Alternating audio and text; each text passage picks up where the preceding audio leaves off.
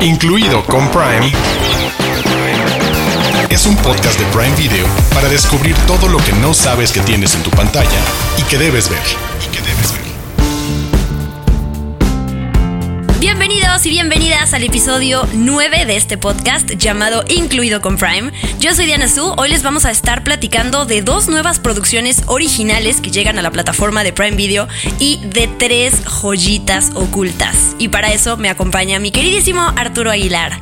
Hola Diana Su, así es dos originales. Estamos hablando de una serie española de título Un asunto privado, de un documental sobre temblores en México 13-14, El reto de ayudar, y tres joyas para celebrar el Día de la Independencia en nuestro país, en México, porque vamos a hablar de tres joyas que mezclan a Ismael Rodríguez y Pedro Infante. Por ahí vamos a estar el día de hoy. Tenemos además una entrevista con Juan Pazurita y con el director Santiago Fábregas. No se olviden, tenemos nuestra reseña y opinión del tercer episodio de El Señor de los Anillos, Los Anillos de Poder. Y nuestras queridas Prime News, con lo que pronto podrán ver en Prime Video. Y Arturo, ¿tú sabes hacer el famoso grito de mariachi para, para Ah. eh, que comience bien este episodio? Yo no. No. Por respeto No, a los podescuchas, no lo voy a hacer. Así que le dejamos a producción que nos deje el, el grito. Iba a decir exactamente lo mismo. Se los encargamos a nuestros queridos productores que nos echen la mano porque sí quedaría muy, muy mal si intento ese grito el día de hoy. Y nada más decirles, la entrevista con Juan Pazurita y Santiago Fábregas es referente al documental 1314. Gracias. Grito de Pedrito Infante. Eso. El Señor de los Anillos. Los Anillos de Poder. Resumen de la semana. Y este es el momento en el que están prevenidos, si no quieren escuchar spoilers sobre el tercer episodio de Los Anillos de Poder, espérense porque durante los próximos 5 o 6 vamos a hablar específicamente de lo que sucedió. Diana Su, tres partes que tendremos que meternos. Hardfoods, Númenor, Southlands, ¿por dónde empezamos? Pues si quieres por los Hardfoods, porque el episodio termina en The Southlands con algo que le sucede a Arondir, entonces terminamos con eso. Vamos con los Hardfoods, que mm, pues en este episodio por fin vemos que toda la tribu se entera de la existencia de The Stranger y a mí eso me daba miedo porque no quería que le hicieran nada a Nori y a su familia, pero como que el castigo es, ok, van a eh, seguir siendo formando parte de nosotros, pero van a ir hasta atrás, ¿no? En la fila de esta eh, migración que hacen y The Stranger me gusta porque los ayuda y siento que eh, era la parte, esta parte recíproca de nosotros te vamos a ayudar a encontrar quién eres y a dónde tienes que ir y, y tú nos ayudas a cargar nuestra carretita.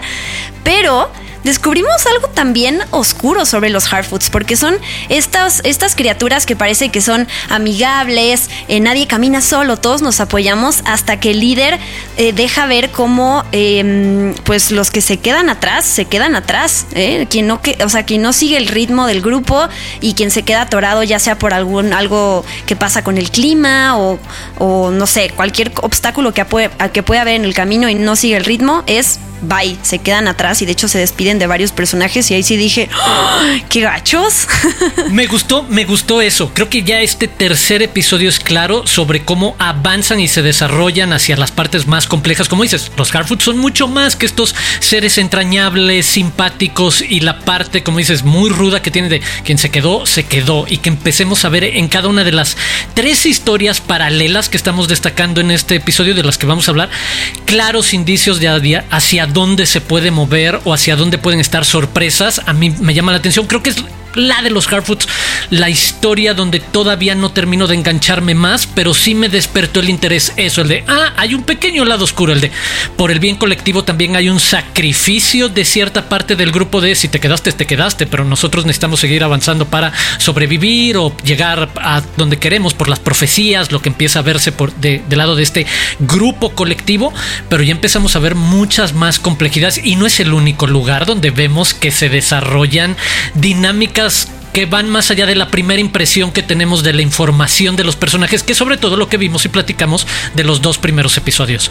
Númenor, la isla de Númenor. Por fin. ¿Qué quieres? Sí. Tuvimos que esperar hasta el episodio 3 para conocer al resto de los personajes eh, importantes. En este episodio por fin aparece el Endil, este navegante que sabemos que es el papá de Isildur, que sabemos que ya, o sea, sabemos dónde va a terminar Isildur más adelante con, con toda la historia del anillo. Pero antes de llegar a esa parte, hay algo que se se cuenta, para quienes no lo sepan, o se recuerda, que es que esta isla de Númenor fue el regalo que le dieron los elfos a los hombres que los apoyaron en la guerra contra Morgoth. Porque. Los que sí, exacto, tomaron equipo con ellos. Exacto, porque recordemos que los hombres de, lo que se conoce ahorita como de Southlands eh, apoyaron a Morgoth, pero los hombres que apoyaron a los elfos reciben este regalo parece ser que eh, después Galadriel hace este énfasis en que pasaron muchos años y esa amistad que tenían se pierde por alguna razón y entonces los elfos ya no son bienvenidos en la, isla de Númenor. Tan es así que ella tiene que esconder sus orejitas cada vez que camina por el reino porque si no la ven feo. Y mm, sabemos un poquito más de Halbrand, de este personaje creado para la serie porque ella descubre a partir de un símbolo que él lleva que al parecer él es pues de los buenos, ¿no? De todas estas personas, él viene de The Southlands, de todas estas personas que apoyaron a Morgoth, parece ser que él no, que él es este líder, eh, este héroe que está huyendo de esa responsabilidad que tiene, al parecer, y que mm, me gusta porque Galadriel le dice, acompáñame a la Tierra Media y vamos a poder redimir nuestro linaje. Los elfos por mi lado empezaron la guerra y tus ancestros, algunos apoyaron a Morgoth, así que nosotros que estamos en el presente podemos redimir muchas cosas de nuestros ancestros hacia el, el futuro, así que pues básicamente trabajemos juntos. Me gusta el cargo de conciencia, el cargo de culpabilidad que hay respecto a eso de reconocer como tal si ya conocimos a los que fueron los aliados de los buenos y los elfos y quienes estaban de ese lado de la batalla, quién viene cargando con la culpa de haber estado, como dices, puede ser, parece ser de los buenos, de quienes no estaban de acuerdo con esto, pero no deja de reconocerse como, ojo, yo soy de esos humanos que en algún momento decidieron jugar del lado de los orcos y eso va a haber una historia de redención que quiero ver cómo se va desarrollando y obviamente hace que Halbrand, Galadriel, eh, la relación y la tensión entre ellos vaya creciendo en el pragmatismo de él. Y cierro también destacando el primer momento que sentí de siguiente escalón de acción y violencia que esperamos en estas épicas modernas y de fantasía y que es el momento en el que Halbrand se madrea a estos humanos de la isla de Númenor con los que empieza como a platicar y a ganárselos y de repente pues les roba para poder convertirse este, en lo que quiere, les roba algo, nos les echamos a perder demasiado al respecto. Bueno, ya lo saben, este se quiere convertir en un herrero, entonces se roba algo, eh, se roba este como loquito insignia que tienen que tener para que les permitan trabajar, una como credencial de trabajador y se convierte en una batalla en la que me gusta un poco la violencia explícita, en la que vemos a quien no es nada más un humano náufrago que acabó ahí accidentalmente, alguien que es capaz de vencer a 4 o 5 en cuestión de dos minutos, hay algo ahí. Sí tenemos que mencionar otras cosas antes de pasar a The Southlands, Arturo, que es eh, los, los personajes que se presentan, la reina regente ah, Miriel, el canciller Farazón, porque al terminar el episodio ella está platicando con su papá y le dice, padre, llegó el momento que te temíamos. No sabemos qué está pasando, porque al parecer su padre apoya a los elfos. Entonces ahí hay algo extraño. Y Sildur, mientras está navegando, se oye una voz rara que le llama. No sabemos quién es esa, esa voz de, mujer, al parecer.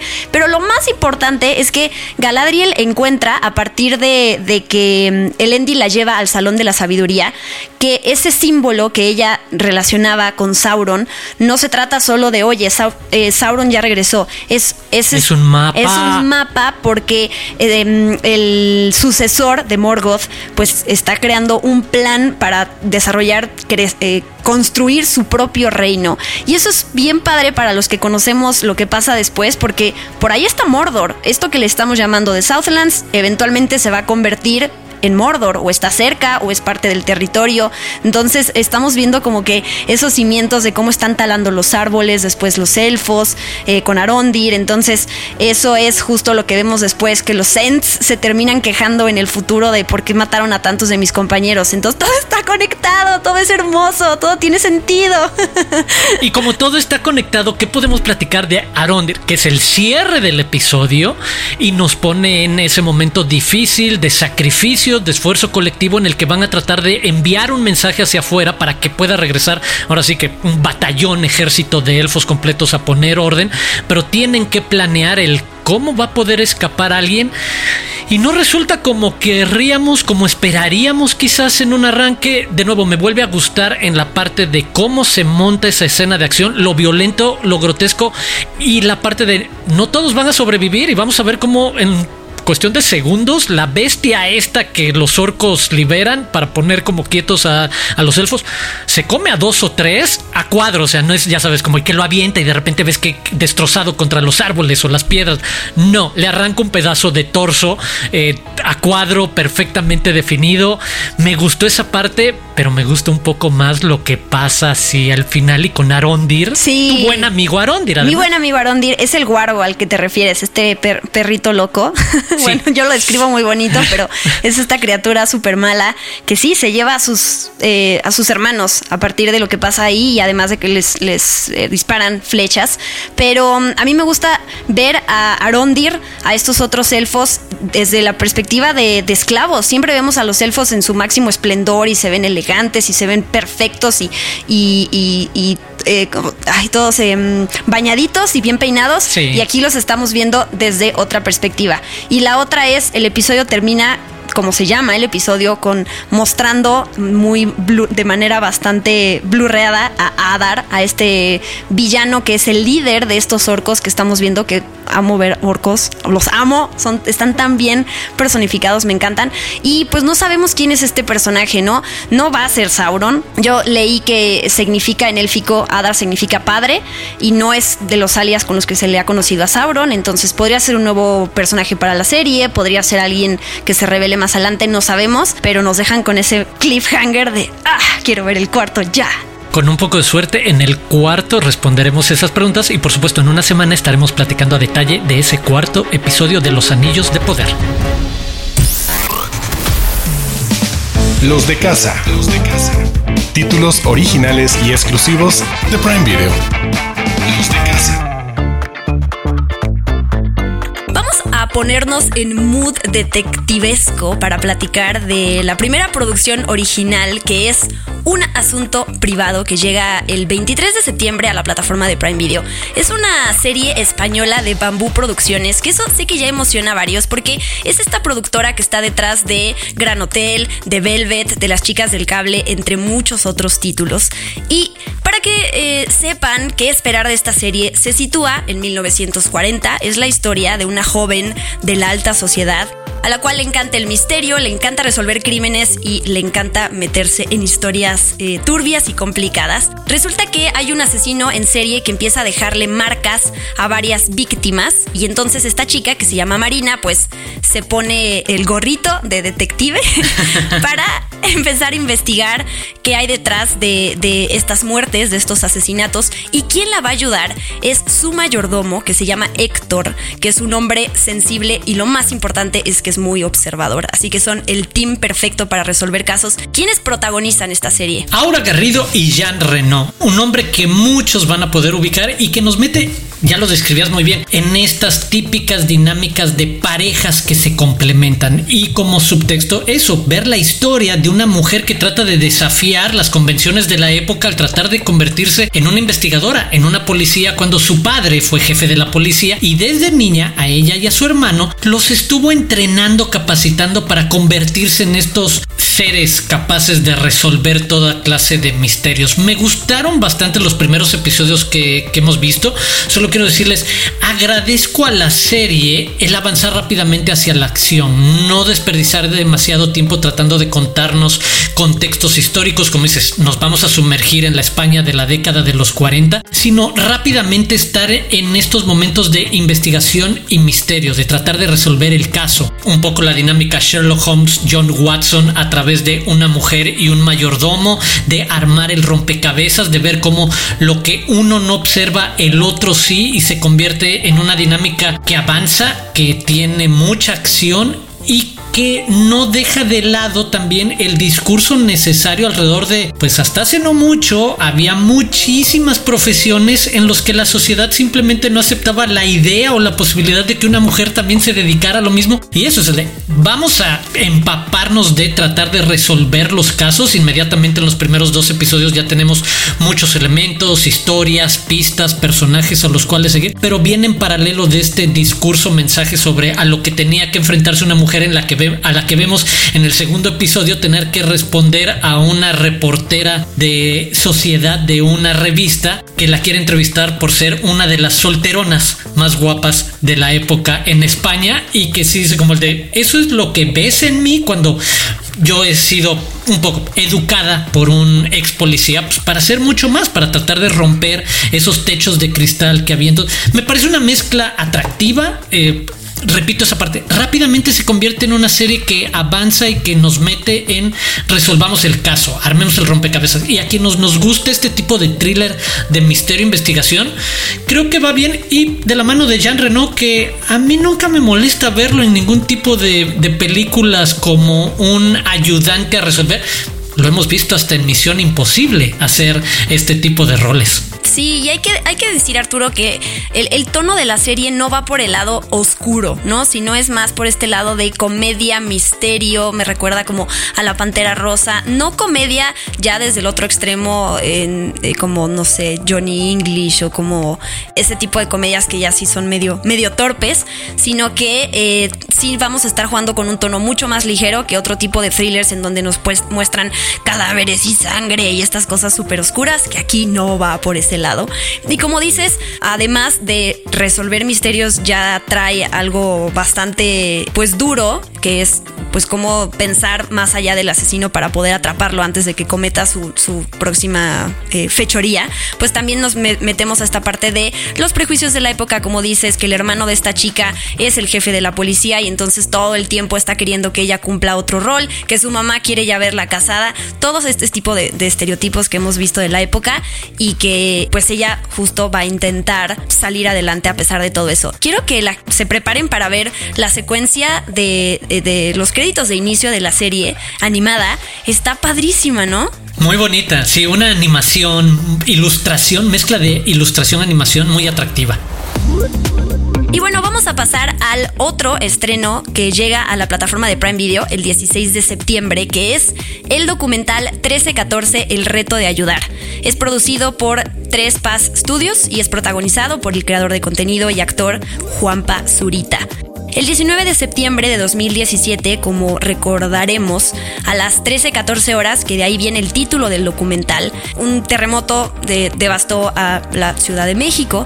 Y en este documental Juan Pazurita lo que va a compartir es su experiencia desde su perspectiva, eh, cómo él trató de ayudar y cómo convocó a un grupo de personas, desde actores, desde creadores de contenido como él, celebridades y demás, para que se sumaran a recaudar fondos y para que apoyaran en la reconstrucción de viviendas dañadas. Entonces nos muestran varios momentos de esta experiencia, desde aprendizajes, pero también desde polémica, de discusiones, es lo que vamos a ver. De hecho, el documental empieza con esta polémica que se dio en torno a, esta, a estos fondos de, pues la acusación de que se clavaron los fondos recaudados, ¿no? Y me gusta la parte de cómo Juan Pazurita dice, ok, yo ya logré esto, este, tengo los fondos, y ahora que sigue, ¿no? No es como tan fácil de querer hacer una buena obra y que hasta ahí eh, se quede la acción. Para los curiosos, eso es el de uno de los temas sensibles. Es abordado en el documental. Ellos tratan de ofrecer su respuesta alrededor de qué pasó con todos esos señalamientos. Y como dices, el título define bastante el reto de ayudar, el de qué pasó cuando descubres, y ellos lo mencionan, el de que quizás querer hacer las cosas no es suficiente y en algún momento descubres que hay que saber hacer las cosas. Y ese es un punto de partida de lo que muestra este documental 1314. Y para complementar esta información, los dejamos a continuación con una pequeña entrevista eh, que tuvimos con Juan Pazurita y con el director Santiago Fábregas, en donde platican más de este documental que surge a partir de más de 150 horas de material y cuatro años de producción. Close Up. El invitado de la semana. ¿En qué momento o cuál fue tu motivo para emprender este proyecto?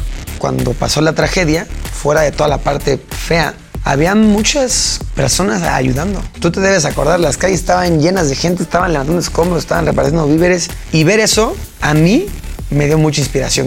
Creo que ese día todos los mexicanos queríamos ayudar. Así que esa fue la combinación perfecta y nos aventamos. Cuando planteas el proyecto, ¿qué reacción esperabas de la gente? ¿Quiénes fueron los más prendidos? En un inicio fue muy bonito, porque sabían que acababa de hacer Somalia, entonces había una confianza muy grande, porque ya tenía credibilidad haciendo esto. Entonces se unió muchísima gente, de verdad, como yo nunca se había visto. Fue muy bonito, pero como todo problema, con el tiempo se va perdiendo cierto interés y cada vez fueron menos los que estaban presentes para, para comunicar y para estar. Pero al final creo que lo más importante es que se logró y no solo se logró, se hizo una pieza, un increíble documental que además ya vio la comunidad de Oquilan y ese fue el cierre que creo que fuera, era muy necesario. Santiago, ¿cómo resumir 150 horas de material y cuatro años de grabaciones en un documental? Creo que el reto es la parte más de, alma de, la película, ¿no? O sea, el, el cómo la vamos a contar todas las historias se pueden contar de muchas formas, de muchos puntos de vista.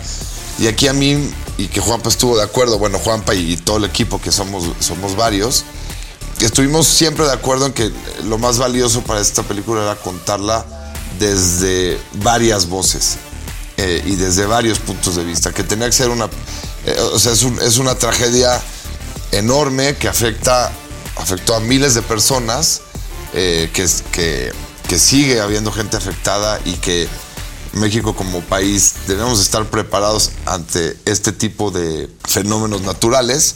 Entonces nos parecía que había muchos hombres, mujeres, niños, niñas que habían sido afectados de alguna manera y muchas personas que habían ayudado y muchas personas que habían criticado el proyecto. Entonces, es decir, creímos que, era una, creemos que es una historia coral, que la mejor forma de contarla era con la mayor cantidad de voces posibles en este formato de hora y media, hora y cacho que, es una película, ¿no? Para los dos, o quien quiera contestar la pregunta, que me parece más importante, ¿qué esperan de la gente después de ver 1314 el reto de ayudar? Ojalá eso genere cosas positivas, pero sobre todo me, gustaría que genere conversaciones y que, que es una invitación a la reflexión también. Creo que eso que dice que Santi es muy asertivo. El que no estamos buscando ni cambiar opiniones, ni aclarar cosas, ni sumar, ni restar. Estamos poniendo las cartas sobre la mesa para que la gente pueda justamente sacar sus propias conclusiones. Lo que esperaría es lo mismo que Santi, que, que esto empiece conversación, que la gente pueda platicar, que, que cuenten sus posturas, lo que ellos opinan. Eso creo que sería muy lindo y obviamente creo que hay una parte que a mí en lo personal me encantaría, es que mínimo una persona después de ver este documental diga, ¿sabes qué? Yo también me quiero aventar a hacer algo sin saber absolutamente nada. Eso me, me encantaría, porque al final, pese a todo, vale la pena. Desde las profundidades. Joyas de Prime Video. El mes patrio y vamos a hablar de, adivinen qué, películas mexicanas, específicamente Sí, sí, de la época de oro del cine mexicano. No podía fallar, ¿verdad? Pero aquí les va Arturo, porque me imagino que a mucha gente, y me ha pasado a mí, que alguien llega y te dice, bueno, te voy a recomendar películas de esta época. Y pues no sabes ni por dónde empezar ni dónde encontrar las películas sobre todo o hasta te da flojera la verdad ver películas viejitas en blanco y negro cuando alguien no te las vende y te da sus razones de por qué verlas. A veces cuesta trabajo. Así que Arturo y yo les traemos tres recomendaciones que están en Prime Video nuestras razones para verlas y algunos datos para que se claven para que les llamen la atención. Pero primero tenemos que empezar hablando de- del gran protagonista de estas tres producciones que elegimos, que es Pedro Infante. ¿Cuál es para ti la particularidad y el encanto de este ícono que se ganó tantos corazones, que es un referente y es tal cual, eh, pues eh, es un ícono del cine mexicano? Uno de los artistas más completos de su época y de la historia del arte mexicano. O sea, un gran cantante, un gran intérprete, un muy buen actor, con un enorme rango que podía hacer drama. O sea, en su momento hizo Tizoc, por el cual ganó premios en festivales de cine en el extranjero. Después hace estas comedias románticas. Lo que les vamos a platicar hoy es la parte más ligera, entretenida y atractiva de la época de oro del cine mexicano. Tres comedias románticas o de enredos en los que tienes a este gran ícono, creo que lo describes perfecto, que es Pedro Infante, que además es enormemente simpático y empático, divertido, eh, natural, a cuadro, de la mano además de uno de los grandes nombres, de los grandes directores de la época, como es Ismael Rodríguez, quien los dirige en estas tres películas rápidamente para quienes quieran un poco más de información, contexto. La época de oro del cine mexicano cuando hablamos de esta época de oro nos referimos entre 1936 y 1956. Son esas dos décadas cuando se da este gran boom de industria en el que se producen cientos de películas y hay de todo, dramas, thrillers, comedias, musicales, etc. Y en medio esta enorme figura de Pedro Infante en el que además lo vemos hacer de todo. Una de las películas que les platicaremos es una película donde él interpreta a tres personajes distintos y además ahí aparece uno de los personajes femeninos emblemáticos más lindos e increíbles que hayamos visto en una cinta mexicana como La Tucita. Y estamos hablando de los tres huastecos. E intimidante, te faltó decir, porque Sí, ese sí, personaje sí. de esa niña de cuatro años es un- sí es una autoridad muy, muy ruda, la verdad. Esta película de la que platicas, Los Tres Huastecos de 1948, iba a ser yo el chiste de que salía Pedro Infante y Pedro Infante y Pedro Infante, porque pues son trillizos, pero ya lo habías dicho, así que ya no tiene sentido mi comentario. Pero se trata de estos hermanos que fueron criados por separado en tres pueblos de la Huasteca. Son bastante diferentes de carácter y por lo tanto surgen muchos problemas alrededor de eso, ¿no? Lorenzo es bronco, es ateo. Tenemos a Juan de Dios que es cura de una parroquia, o sea, completamente lo contrario. Y Víctor que es capitán del ejército. Tú fuiste el que me recomendó ver esta película de entrada. ¿Por qué? A mí me gustan los tres registros. Eso te muestra como Pedro Infante y Pedro Infante y Pedro Infante es capaz de hacer papeles muy distintos en una misma película. En uno de ellos como este padre amoroso, pero también bastante tradicional, que va criando a una niña casi como a un niño y que la dota de esta personalidad increíble con frases que le avienta. Yo sé que tú apuntaste por ahí algunas que son increíbles. Tú Creo dila, esa- tú dila. Actúala, siéntela. Hijo, tan grandote y tan llorón. si están viendo cómo soy, ¿para qué me invitan? Co- cositas ¿Pa' qué me dejan sola si ya me ¿pa' qué me conocen? dejan sola si ya me conocen?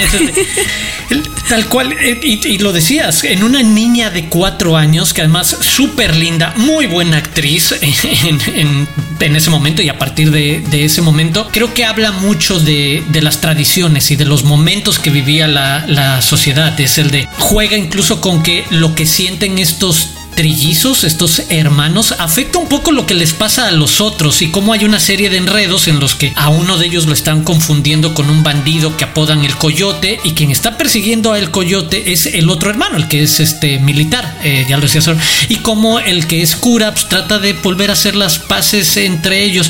Y tiene que ver con esas dinámicas familiares y de tradiciones y de cómo se comportan distintos roles en, en nuestra sociedad. A mí me parece que de la mano de Ismael Rodríguez había mucho de radiografía social en estas películas y lo otro es el de, ojo, en estas películas, aunque puede haber un enorme atractivo en Pedro Infante, son yo creo los personajes femeninos los que se quedan con nosotros a lo largo del tiempo. Ya lo decíamos con la Tucita claramente en Los Tres Huastecos y otra de las películas que, que platicaremos ya es Los Tres García, que significa hablar de Sara García, más allá de el enfrentamiento de estos tres primos que se quieren ligar a la prima gringa que viene de viaje, es el matriarcado, la figura materna increíble, impresionante, súper fuerte, además la única mujer capaz de poner en orden estos tres rebeldes que quieren hacer lo que sea por ligarse a alguien y eso hasta la incorrección política de que se trata de tres primos que se quieren ligar a la prima güera que vino del extranjero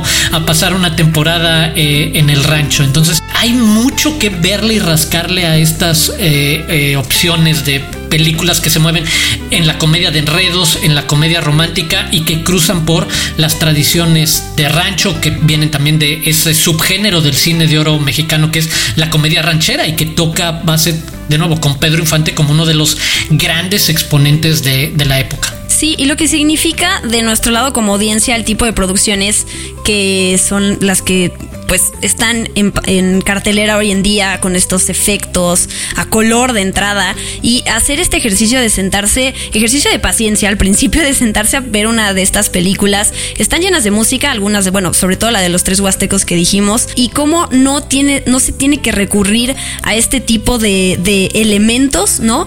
Eh, la película lo tiene todo y de hecho Pedro Infante es este también artista multifacético que sabe hacer de todo, actúa y canta y baila y es guapo y es carismático carismático y, memoriza sus líneas, no sé, le pueden, le pueden eh, atribuir muchas cosas muy buenas a este, a este artista, pero eso representó para mí ver estas películas, ¿no? Como sentarme a decir otro tipo de cine que además me debe de, nos debe de, de, de hacer sentir orgullosos, ¿no? Porque son de las películas que a nivel mundial también eh, son muy reconocidas y que a veces no sabemos que están a la, ¿cómo se llama? Tan, tan cerca de, de pues de nosotros y no sabemos cómo llegar a ellas. Así que de verdad vean alguna de estas películas. A mí me dio risa el título de A Toda Máquina, que también está en Prime Video porque por las siglas es ATM, ¿no? Y entonces fue como A Toda Madre, por supuesto que así se llama la película.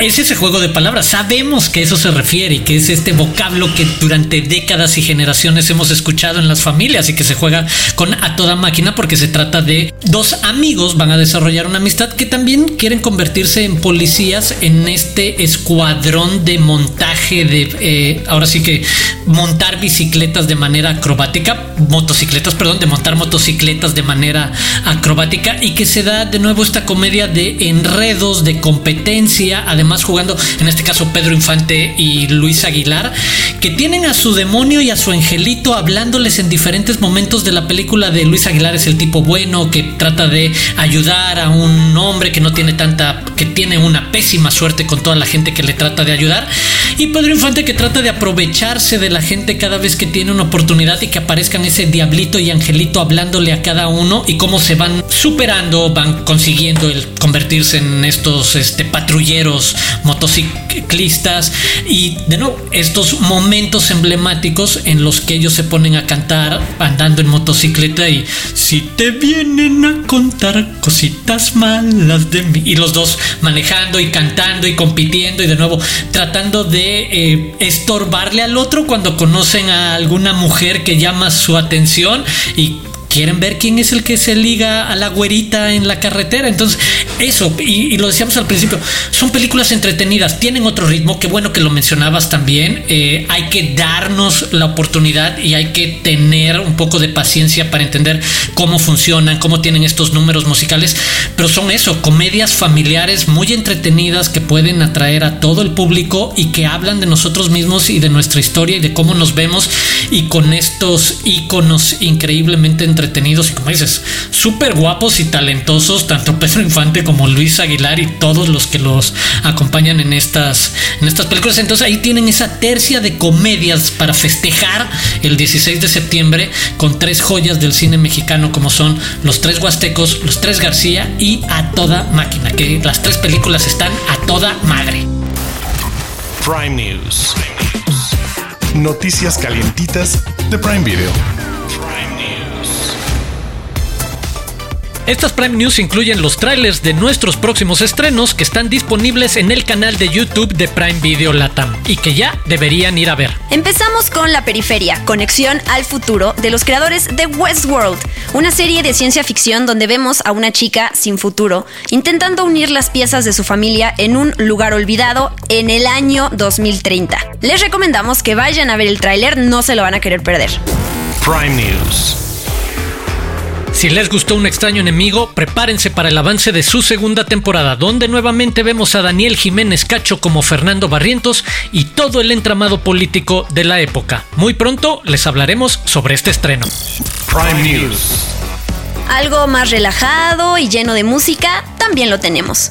Se trata de la serie A Grito Herido, una comedia romántica colombiana que muestra a cinco amigas de diferentes edades y estados civiles, que se unen para cantar con el corazón sin saber cómo esto podría cambiar sus vidas para siempre. Incluido con Prime. Es un podcast de Prime Video. Con eso terminamos este lindo episodio de Incluido con Prime. Muchísimas gracias por escucharnos. Muchísimas gracias, Arturo. No, muchísimas gracias a ti y a quienes nos escuchan. Y muchísimas gracias a quienes nos escriben utilizando el hashtag incluido con Prime. Síganlo haciendo, por favor, así nos podemos comunicar. Invitarlos, obviamente, a que escuchen el próximo episodio dentro de una semana o a partir del próximo jueves. ¿Qué tal que no lo están escuchando en jueves cuando sale? Entonces, recordémosles esa parte. Y recordarles que se pueden suscribir a este podcast en Amazon Music o en cualquier plataforma de podcasting que utilicen. Yo soy Arturo Aguilar, me pueden seguir en arroba Aguilar Arturo y a Prime Video lo pueden seguir en arroba Prime Video MX y a Diana Su en arroba guion bajo Diana Su y con eso me despido y ya me quedé con también presentar los arrobas de Diana. Sí, muchas gracias por, por hablar de mi arroba. Luego se me olvida, así que sí te lo agradezco. Recuerden que todas nuestras recomendaciones las pueden encontrar en la plataforma de Prime Video. Si cayeron por curiosidad a este podcast, suscríbanse a Prime Video. Me imagino que todo el, todo el mundo está suscrito porque están, estamos viendo los, El Señor de los Anillos, los Anillos de Poder. Me imagino. y recuerden que, de verdad. ¿Verdad? ¿Dónde escuchas?